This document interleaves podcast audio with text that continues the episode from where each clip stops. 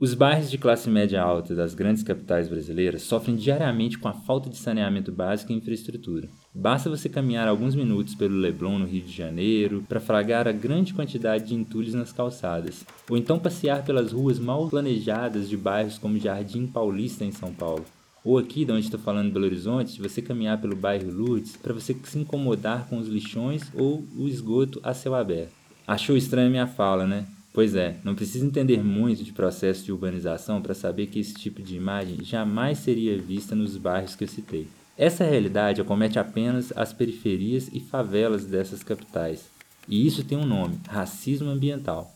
Já parou para pensar por que é impossível ver lixões e esgotos a céu aberto em bairros considerados nobres, mas nas periferias e favelas tudo isso é permitido e comum? De acordo com o IBGE, cerca de 56% da população brasileira se declara negra, no entanto, não somos a maioria quando o assunto é distribuição de renda. Entre os 10% da população brasileira que possui maior poder econômico, somente 27% são negros. Esses dados mostram que a desigualdade econômica no Brasil tem cor, e isso influencia no modo como o espaço onde cada pessoa vive será tratado pelas autoridades e o poder público.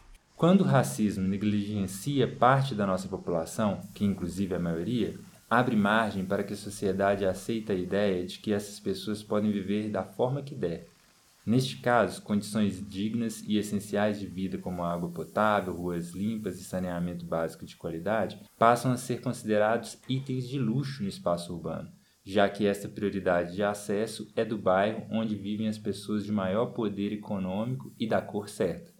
As discussões sobre o futuro do meio ambiente precisam passar pelos recortes de classe e raça, pois só pelo combate ao racismo ambiental vamos superar as limitações impostas a grupos socialmente vulnerabilizados. Este é o É Isso, o mini áudio documentário da Futuros Inclusivos.